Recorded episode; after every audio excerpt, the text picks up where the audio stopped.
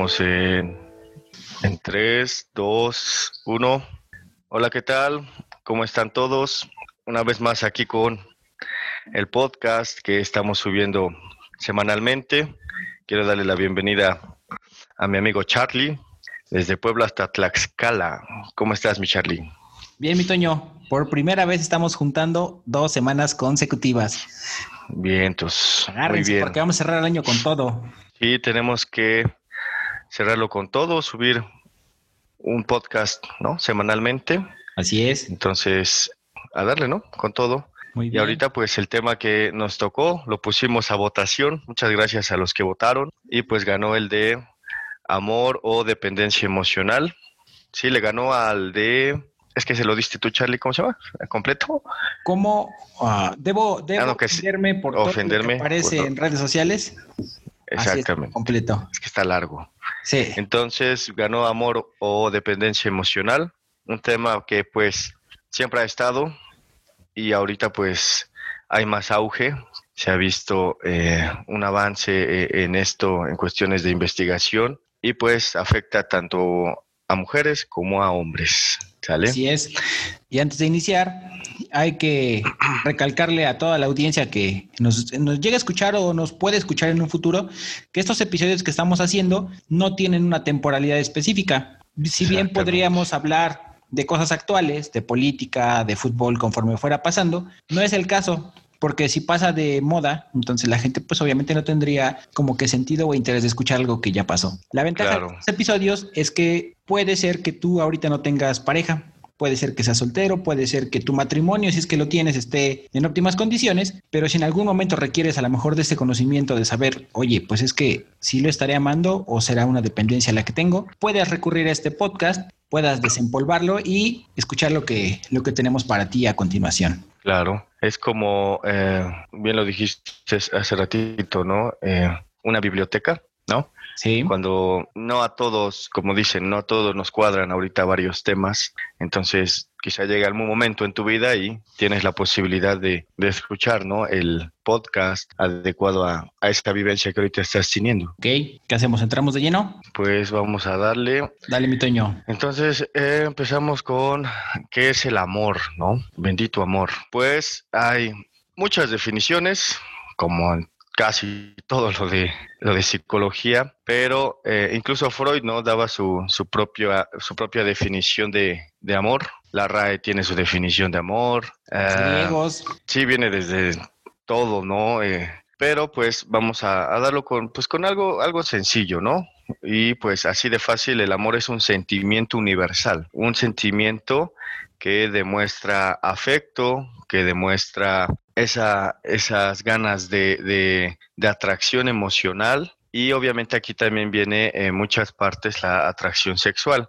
Esto hablando obviamente en pareja. Como les decía, hay muchos autores que hablan de amor y por ejemplo eh, está Fromm, Eric Fromm, Erich Fromm. Sí, que habla eh, también de esto, ¿no? Que de lo que es el amor y, y maneja una teoría muy bonita eh, un- en un libro y pues él da su, su propia definición de amor y lo va recalcando como por como por partes. Sí, está el amor fraternal, el amor de pareja, el amor, amor hacia maduro. las cosas, ¿no? Entonces va a depender desde qué perspectiva lo veamos.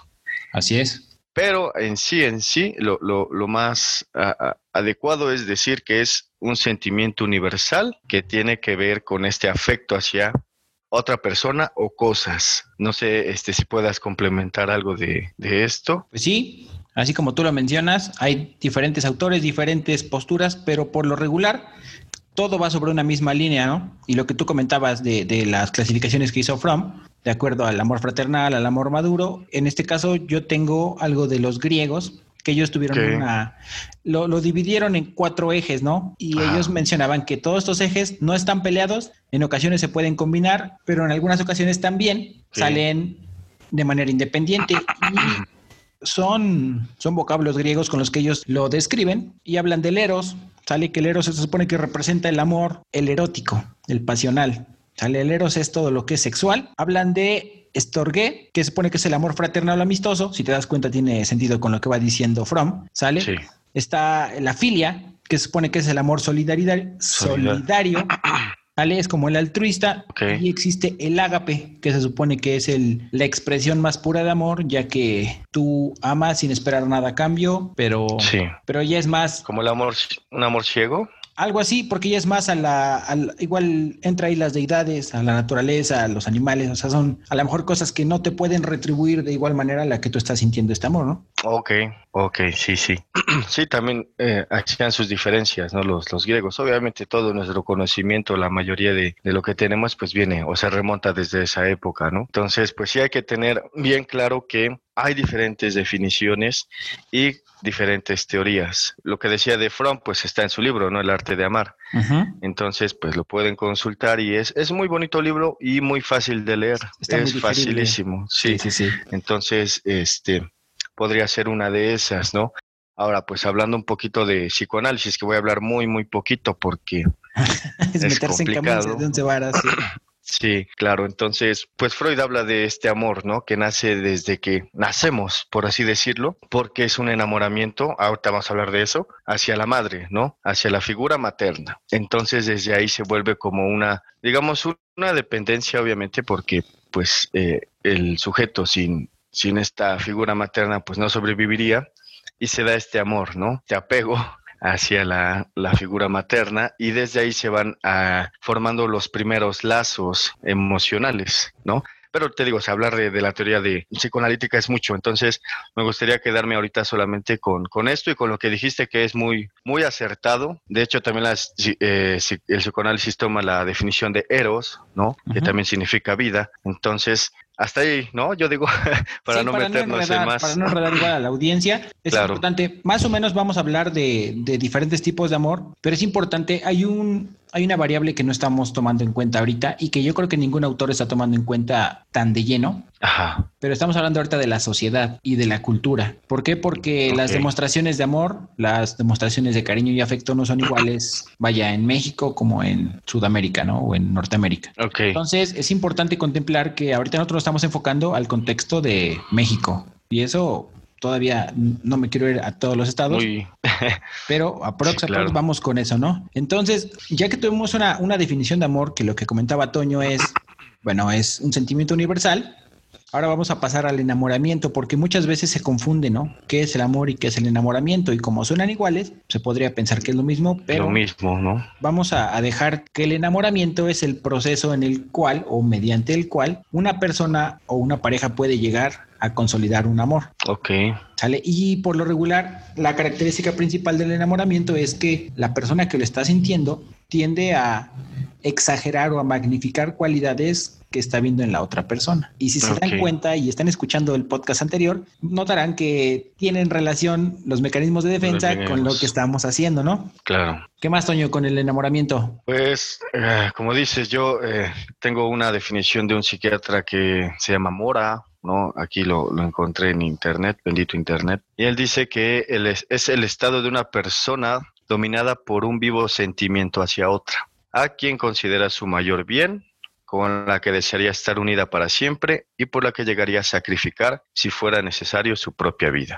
Aquí ya hablamos de un enamoramiento, pues, muy de pareja, ¿no? Muy de, estar con alguien más. Y pues algunas características que, se manejan, pues es el deseo de contacto físico, el deseo de reciprocidad. Aquí eh, vemos un temor al rechazo, una falta de concentración. Sí, como dicen, andas todo enamorado y andas, como dicen aquí, este, papando moscas, ¿no? O sea, no, te encuentras aquí y ahora. De hecho, dicen, no, creo que la teoría psicoanalítica, que pues es, es como un pequeño eh, estado de, locura, ¿no? O sea, obviamente estás en la realidad, pero tampoco no estás en ella. O sea, vas y vienes, por así decirlo, pero sin caer en la patología propia, ¿no? Ok, también hay pensamientos regulares sobre esa persona, ¿no? Siempre te, te está invadiendo, te está invadiendo eh, su cara, no sé, esta parte de, enamoramiento. Pero esto es inconsciente, ¿no? Muchas veces sí, pero también se vuelve consciente.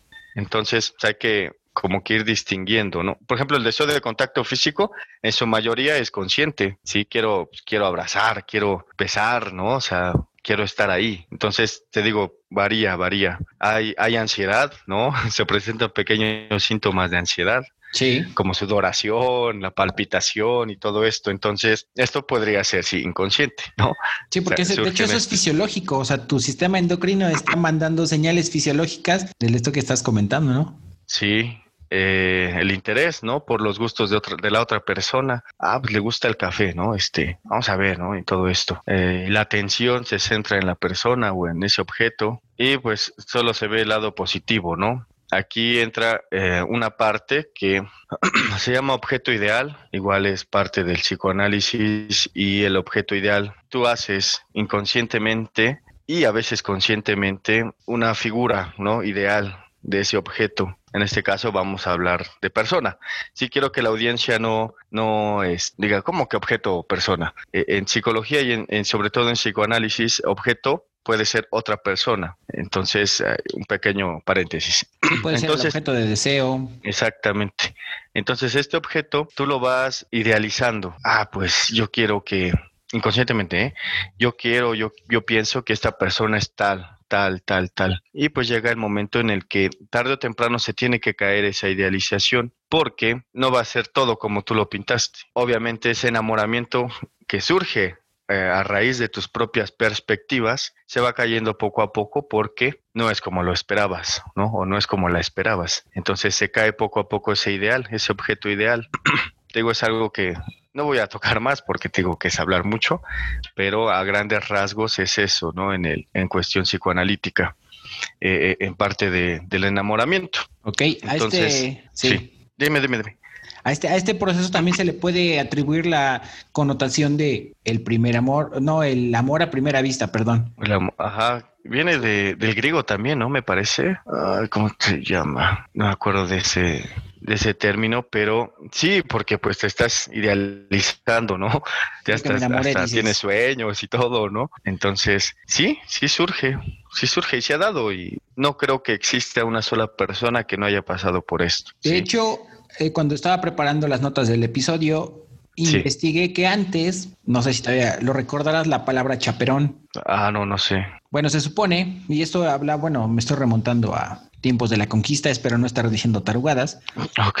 Pero las personas que tenían recursos económicos suficientes y cuando empezaban a cotejar a sus hijas, les mandaban un acompañante. Ok. Sale el chaperón, esta persona que cuidaba que no se pudieran desatar los deseos sexuales. Órale. Y eso se cuidaba durante las primeras citas para que cuando pasara este, esta etapa de, del enamoramiento, pues las personas pudieran consumar o llegar al amor maduro, por así decirlo. es algo curioso.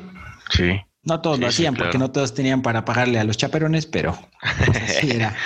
Digo, eso está bonito, no, no lo sabía, interesante. Ajá, pues me puse a investigar y ya ves que las cosas curiosas que se encuentra uno en el internet. Claro, sí, y bueno, de, del enamoramiento pues se, surgen varias cosas, por ejemplo, vuelvo al psicoanálisis, utilizan un término, no sé hablar francés, pero es algo de folio à no sé si te acuerdas. No. Que es un extraño, es, es un, es un síndrome, pero con base psiquiátrica y significa eh, locura de dos. Sí, esto se dio por, me parece que fue en Francia cuando se originó eh, esta, este primer episodio o, o, que se tienen datos que, que se apuntaron, ¿no? Y se usó para describir el caso de un matrimonio no recuerdo los nombres, pero eh, haz de cuenta que entre ambos experimentaron un trastorno psicótico compartido. Ok.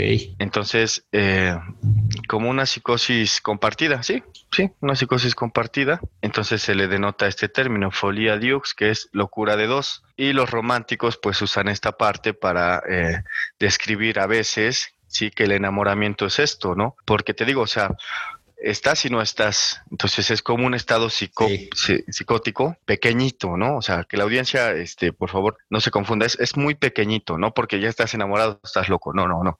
Es muy, muy pequeño. Por eso son temas muy sensibles, pero pues sí quería recalcar esta parte, ¿no? También como dato interesante, ¿no? Como el que diste. Entonces, Sí, es, es, es, eso, ¿no? En cuestiones de, del enamoramiento. Y lo curioso es que cuando las personas se encuentran o nos encontramos o nos hemos encontrado en esta situación, como que no somos tan conscientes de lo que está pasando. O sea, si tú ves a alguien que está enamorado, rápido te puedes dar cuenta, ¿sabes qué? Este cuate se está enamorando. Sí. Pero tú dices, no, pero si yo no, ¿cómo crees? no, o sea, son cosas que no se pueden ocultar. Claro, sí, los primeros que lo notan, pues es tu familia, ¿no? Ya se, ya se baña a diario, ya se compró loción, Sí. ya es más atento, cambia el estado de ánimo, ¿no? Sí. Entonces sí es, es, sí es notorio, sí es notorio. Aunque sea inconsciente, se vuelve notorio. Entonces sí, pues es, porque- es esa parte. Hablamos de cambios químicos, tanto físicos, químicos, fisiológicos, entonces como que es imposible ocultarlo. Pero bueno, Claro. entonces ya más o menos pudimos sacar la diferencia entre lo que es el amor, que es como un sentimiento ya consolidado, y el enamoramiento, que es el proceso para llegar a, o darse cuenta que ese no era el camino. Sí, Lo dejamos así. Ahora, ¿cómo vamos a poder empatar esto con la con la Dependencia emocional. dependencia emocional? Claro, pues, eh, pues es sencillo de, hasta el mismo término lo dice, ¿no? O sea, no hay que confundir, tú estás en un proceso de enamoramiento, quizás se concreta la relación y lo que hay que evitar es eso, ¿no? Eh, depender de esa persona, de ese objeto para que tú pues tengas una vida funcional. Esta dependencia emocional pues surge de, primero, y lo hemos dicho, ¿no? Tú en tus, tú en tus páginas, yo en, mis en mi página, pues primero hay que amarse a uno mismo, ¿no? Para, para poder amar a otra persona. Bueno, por eso entraría ya en las conclusiones, ¿no? Pero Sí. bueno, la, la dependencia emocional es eso, ¿no? Depender de, de algo, de alguien, para que yo sea funcional en, pues en, en la vida, ¿no? Y se atribuyen eh, quizá rasgos más positivos, por así llamarlos, eh, hacia esa persona. Sí, no sé si, si me entienden en esta parte. Sí, eso. El el proceso es similar, ¿no? Al que se pasa, por ejemplo, con una dependencia a alguna sustancia, en la cual pues tenemos comportamientos que son repetitivos y tenemos la necesidad de tener eso, llámese persona, llámese sustancia, ¿no? claro. Y es importante que yo creo que ahorita no vamos a entrar tanto en esto, pero es importante conocer que para que haya una relación dependiente o de dependencia, existen dos sujetos, existen dos actores, que es el dependiente emocional y el sujeto de dependencia. Claro. Entonces, hablando ya en pareja, se supone que lo que se busca en una relación de pareja es el equilibrio, ¿no? Claro. Pero tenemos el entendido de que muchas veces lo que hay es una lucha de poder, en el que a veces, pues ella está arriba, él está abajo, o una parte de la pareja siempre Sí. ejerce cierto dominio.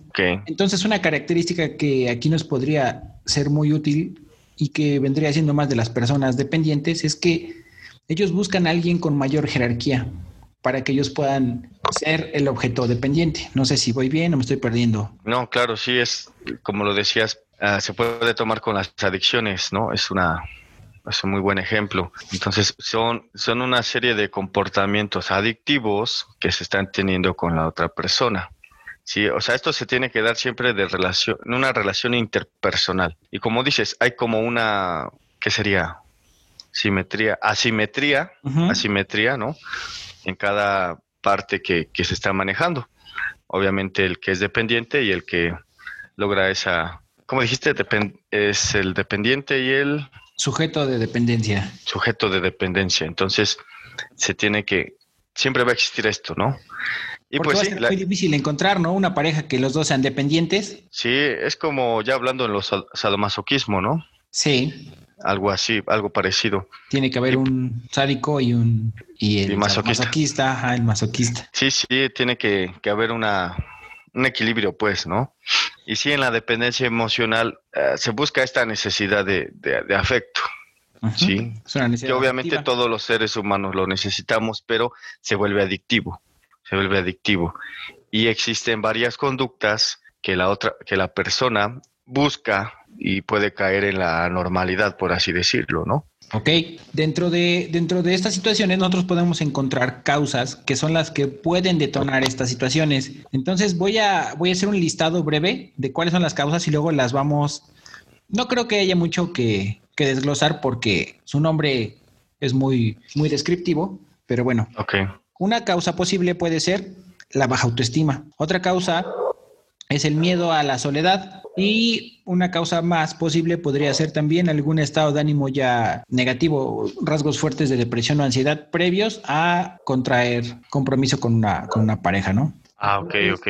La baja autoestima es, es un factor fundamental y según estadísticas es la causa número uno de por qué buscamos siempre relaciones dependientes. ¿Por qué? Porque la otra persona me completa, la otra persona me hace sentir que yo valgo, me da, le da sentido a mi vida, ¿no? En el miedo a la soledad, ¿qué pasa? Ah, hemos visto muchos casos de personas que terminaron una relación o antes de terminar esa relación ya están iniciando otra. Y son de los que te dicen que un clavo saca otro, ¿no? Porque en ocasiones no sabemos estar solos y bueno, dicen por ahí, este, ¿cómo, cómo va la, la frase? Tu peor es nada y tiene mucho sentido, ¿no? El, el decir, pues de estar solito a tener algo que me haga daño, prefiero a lo mejor tener algo que me haga daño. Ok, sí, sí, comprendo. Eso, eso sería en cuestión de las causas, ¿no? Las posibles causas que, que pueden propiciar una relación con dependencia emocional, ¿no?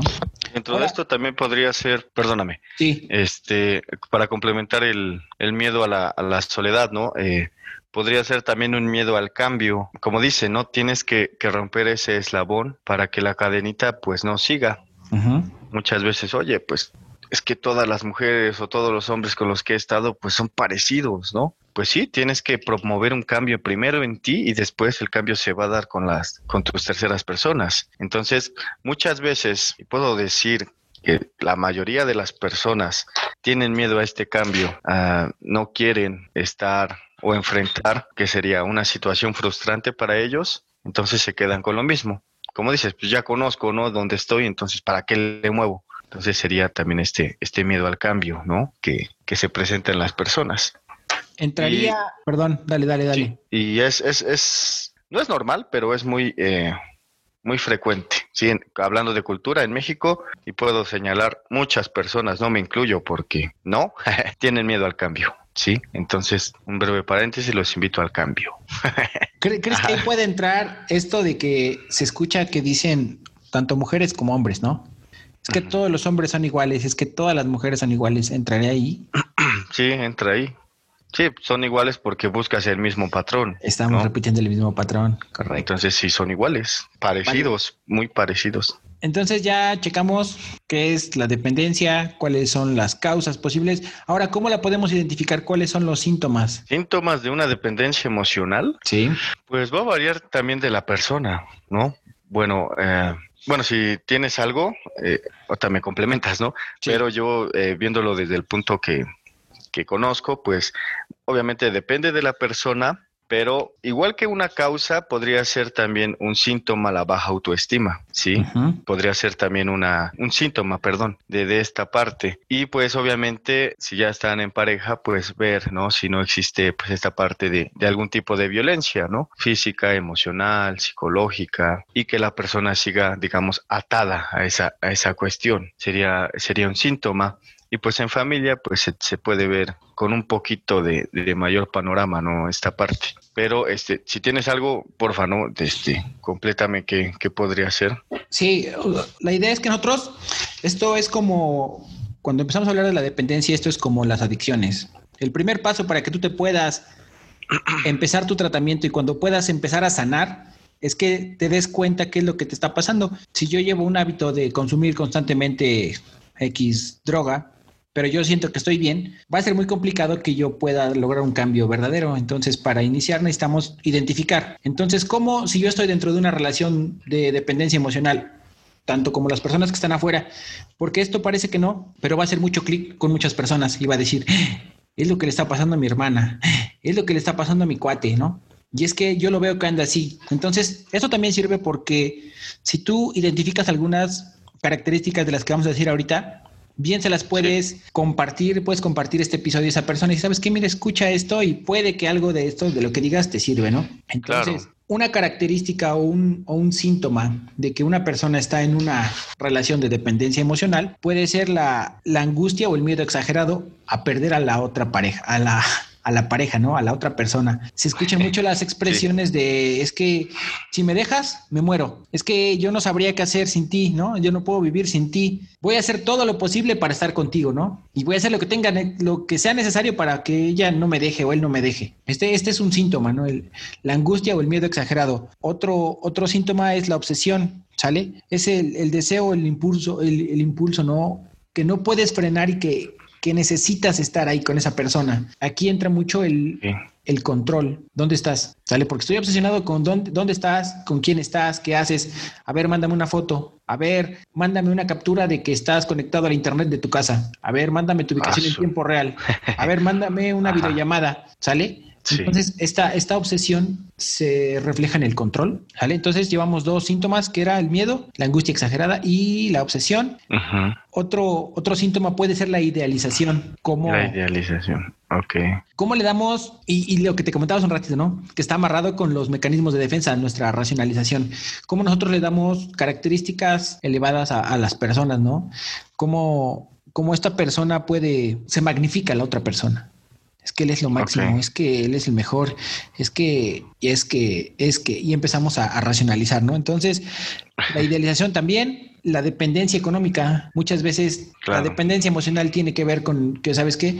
Es que él es el sustento de la casa y si yo no estoy con él, mi sustento económico tampoco está con él, ¿no? No sé si, si me voy explicando.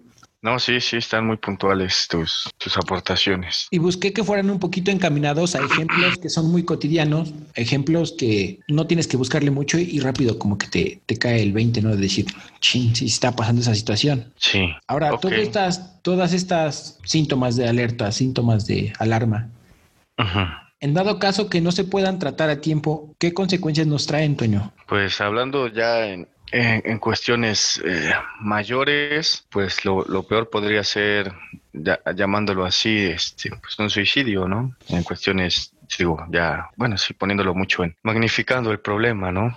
pero pues obviamente la violencia es lo, principal que, va a surgir en esto, ¿no? Como dices, esto de dónde estás, mándame captura y todo esto, pues es violencia, ¿no? Es, es un buscar un control de la otra persona y pues llegan a ver, bueno, llega a haber violencia física, ¿no? Que es ah, incluso hasta sexual, ¿sí? Sí. Entonces, pues sí, podrían ser estas cuestiones. Obviamente lo económico también va a afectar. Y te digo, pues ya como, como último, digamos, pues sí han, sí han habido casos de suicidio por, por esta parte. Eh, había un video que, que dije, wow, ¿no? Creo que la chica sí ha de tener algo. No sé si lo viste igual en, en las redes sociales. Se ve que están discutiendo la, eh, hombre y mujer y están como en una avenida y se ve que ella le dice algo así de pues me, me largo, no sé, y, y se bota, ¿no? Al, al, al, a los coches y sale volando la chapa, ¡pum! Digo, wow, ¿no? O sea, ¿hasta dónde puede llegar, ¿no? La, la persona a actuar por, pues, quién sabe por qué habrán peleado, pero es, es, es, impresionante, ¿no? O el caso en el que creo que estaban en un motel, igual la pareja, y, y picó, ¿no? La chava al, chavo. Ah, sí, sí, sí, lo vi, fue una noticia, eso sí, sí Fue en Tlaxcala, ¿no? ¿Qué pasa? Ah, no es cierto, nada.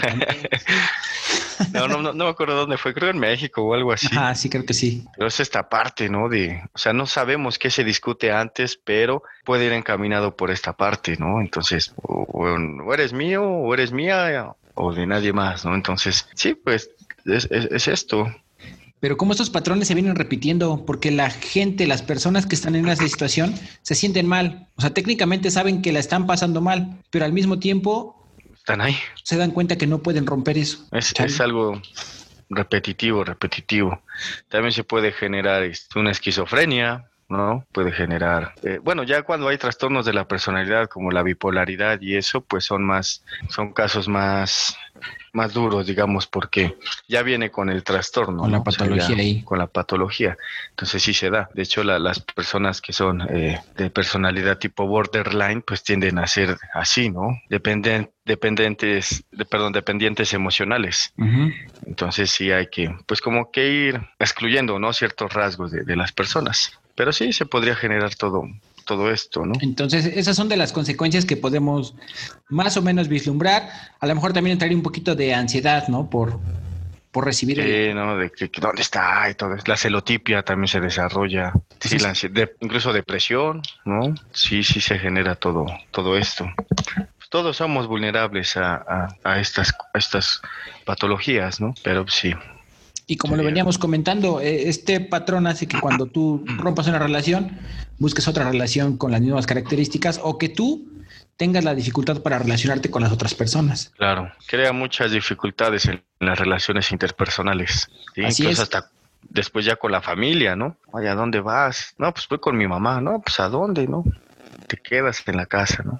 Entonces sí genera, genera muchas cuestiones de este tipo, ¿no? Y todo esto desencadena también en una disminución considerable de la energía, porque todos estos problemas pues te bajonean, ¿no? Y te das cuenta cuando alguien, o sea, se ve que, que está bajoneado y, y, es por esta disminución de energía que le provoca toda esta situación. Sí, claro. Ahora, hay algo que no consideramos también, se nos estaba pasando, es sí. una, una, consecuencia de esta dependencia es el altruismo, no sé si el nombre está correcto, pero como un altruismo patológico, el de decir, sabes que yo no merezco nada. Es cuando, por ejemplo, dejamos de hacer cosas para tener contenta a la otra persona. Sabes que yo no como, pero tú come, este, yo no puedo tener frío por con tal de que tú estés tapado. No sé si más o menos voy, voy sobre la línea, ¿no? Siento que de un momento empezamos como que a divagar muy cabrón. Sí, es como de yo no como si tú no comes, ¿no? Ajá, pero no, no sé, no sé cuál sería el, el término altruismo, quizá, pues no sé, puede ser, pero sí, o sea,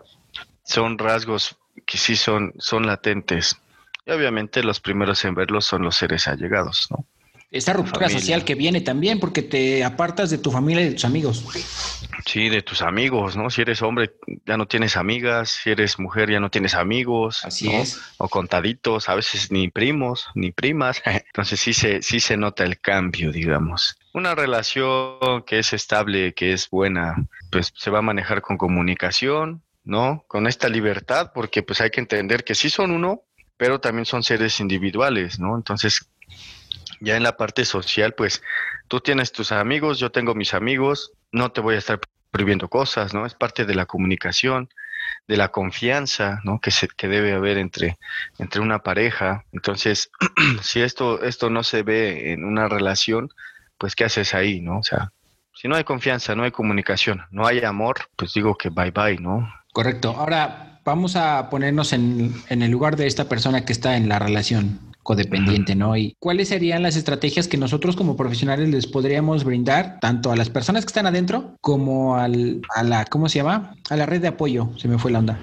O sea, ¿cómo le podemos dar estrategias tanto a la persona que está dentro de la relación de dependencia como a la red de apoyo que está de fuera viendo todo lo que sucede? Bueno, es que muchas personas dicen, sí, sí salimos así solitos, sin ir al psicólogo, sin sin ir al, con algún tipo de apoyo, ¿no? A veces hasta psiquiátrico. Entonces es muy difícil y siempre lo voy a decir y tú siempre lo vas a decir, acudan con un psicólogo.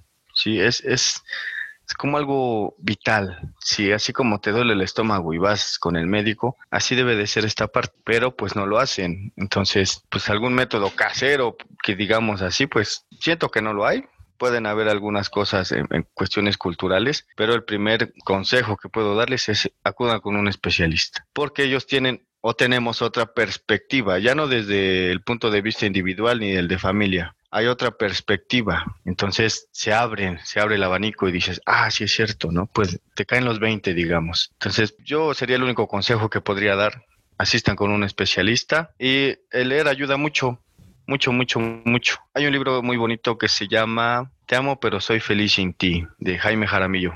Muy, muy bonito libro y habla precisamente de estas cuestiones, ¿no? Este, encaminado también a, otras cuestiones individuales, pero es muy bonito ese libro.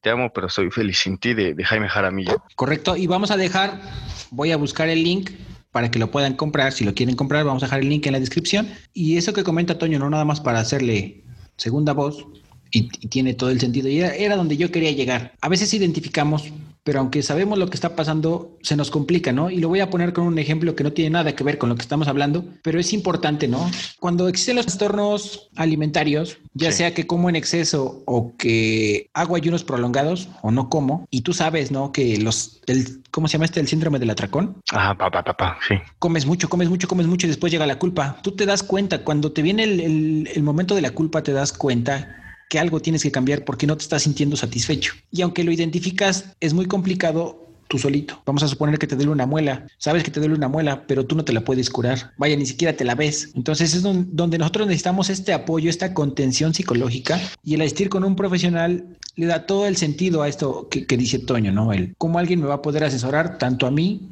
como a la red de apoyo. Y aquí claro. quiero tocar otro, otro tema importante, ¿no? ¿Cómo podemos identificar quién es un profesional y quién a lo mejor es una persona que te está dando, no sé, consejos de autoayuda? El coaching, ¿no? Del coaching malo. pues no sé si llamarlo coaching malo, no sé, porque hay un montón de cosas, o sea, te das cuenta que en el mercado laboral hay un montón de cosas y a veces uno batalla mucho, ¿no? Y, hubo un tiempo en el que tuve conflicto. Dije, no manchen, es que estúpidos coaches y... Pero te das cuenta que realmente es la industria. Después hablaremos, ¿qué te parece un podcast de, esto del coaching y, y los grupos? hablando de lo que dices, ¿no? Hay, hay grupos, ¿cómo se llaman? De cuarto y quinto paso, ¿no? Que ofrecen estos servicios. Y aquí en Puebla, Charlie, hay un sinfín de grupos de este tipo. Y como dice, ¿no? Este, para hablar de algo, pues tienes que experimentarlo. Y personalmente lo experimenté. Y por eso puedo decir que, ¿no? Yo te puedo decir que no. No voy a nombrar en qué grupo, a qué grupo fui o grupos que conozco, pero son personas que no tienen pues la capacidad o la capacitación para tener esta parte, ¿no? De, de estar ofreciendo algo, algo realmente en la materia, ¿sí? Son a veces padrinos que te tocan y, el padrino pues solamente tiene su experiencia, ¿no? Sí es, y muchas veces no es malintencionado, ¿sí? Claro personas tienen toda la intención y tienen toda la fe y tienen todo la, la, sí, la intención, ¿no? Pero no basta con intenciones, o sea, es necesario que nosotros tengamos una metodología sobre la cual nos podamos ir basando, ¿sale? No nada más es, pues como yo tengo ganas de curarte, te voy a curar, no. Necesitamos establecer a lo mejor un, un proceso de trabajo, un, nosotros lo llamamos encuadre, y en este encuadre tú vas viendo qué es lo que quieres trabajar, hacia dónde quieres llegar y cómo lo vas a lograr, ¿no? Claro, y, sí. y sí hay, sí hay psicólogos en estos grupos, ¿eh? O sea, sí hay personas que pasaron por una licenciatura, quizá algún posgrado, sí los, sí los hay. Pero te digo, ¿qué te parece si en otro podcast hablamos de esto? Que es un tema muy, muy importante.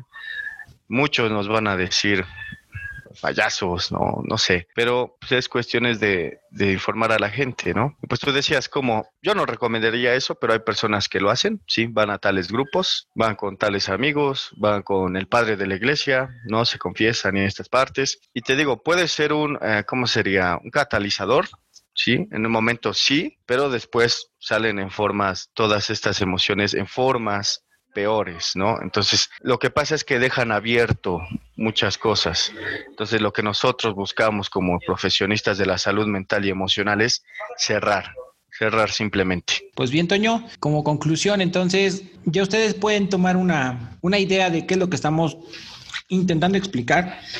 Cuando hicimos una diferenciación de qué es el amor, qué es el enamoramiento, y después nos brincamos a la, dependencia emocional, ¿cómo podemos identificar cuál es una dependencia emocional? Y ya a manera de conclusión, lo que comentaba Toño y a lo que yo también le secundo, que es buscar la ayuda profesional, quitarnos este miedo, quitarnos este, esta idea que tenemos arraigada de que la atención psicológica es para los que están locos, cuando esto tiene que ser una práctica muy recurrente para todos y que se acerquen nada más. Yo no tengo más que decir, Toño. No sé si tú quieres agregar algo más. Este, pues acérquense. Entonces, esto de los podcasts, pues es para no es, no es terapia, obviamente, pero claro que no. es para informar a la gente, ¿no? Eh, a nuestra audiencia de, pues, algunos temillas, ¿no? Que, que van surgiendo. Entonces, es, lo que, algo como de lo que queremos hacer, ¿no? Nosotros.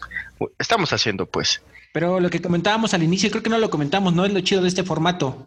Ah, no, no lo ah, comentamos, pero es lo importante de este formato, que tú puedes escuchar a dos personas que están hablando como locos, porque es lo que estamos haciendo ahorita, estamos hablando como locos, pero dentro de todo lo que digamos algo vas a poder rescatar, algo te va a servir. No necesariamente tienes que estar como, como es un video, ¿no? De estar sentado y, ver el video y no puedes hacer otra cosa mientras lo ves. En este sitio te pones tus audífonos, puedes salir a correr, puedes salir a caminar, puedes salir a pasear al perro, puedes lavar trastes, lo que sea, y tampoco te lo tienes que chutar en una sola escuchada, ¿no? Entonces le pones un ratito y después otro ratito y lo acabas a lo mejor en cuatro o cinco días y por eso es que estamos sacando episodios o vamos a empezar a sacar ya los episodios semanales. Les agradecemos a todos los que nos están escuchando. Los invitamos a que sigan participando porque ya tenemos varias preguntas. Estamos viendo entre Toño y yo a ver si la siguiente semana ya empezamos a contestar preguntas antes de que inicie el episodio. Como, no sé, voy a poner un ejemplo, pero bueno, como les comentábamos, no, no es necesario que nos digan sus nombres.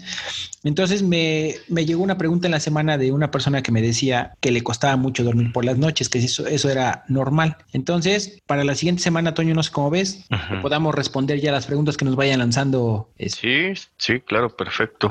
Muy, muy bien. Nada más que sí hay que pedir, digamos, un poquito de no de información, sino de, por ejemplo, en esta pregunta, ¿no? De contexto. no puedo dormir. Ajá, un poquito más de contexto, ¿no? Porque... Sí, sí, de hecho ahorita no la, no la digo toda completa porque ah, ok. en su momento la respondí, ¿no? O sea, igual tuve que llegar un poquito y, damos una orientación. Sí, en ese momento se dio la orientación y punto, ¿no? No, no indagas, no abres proceso terapéutico, pero sí solucionas la duda. Entonces aquí, ah, preguntas, échenlas, aquí las vamos a estar contestando. Una, una pregunta por eh, sesión, ¿va? Sí, estaría bien. Dos, ¿no? ¿Una?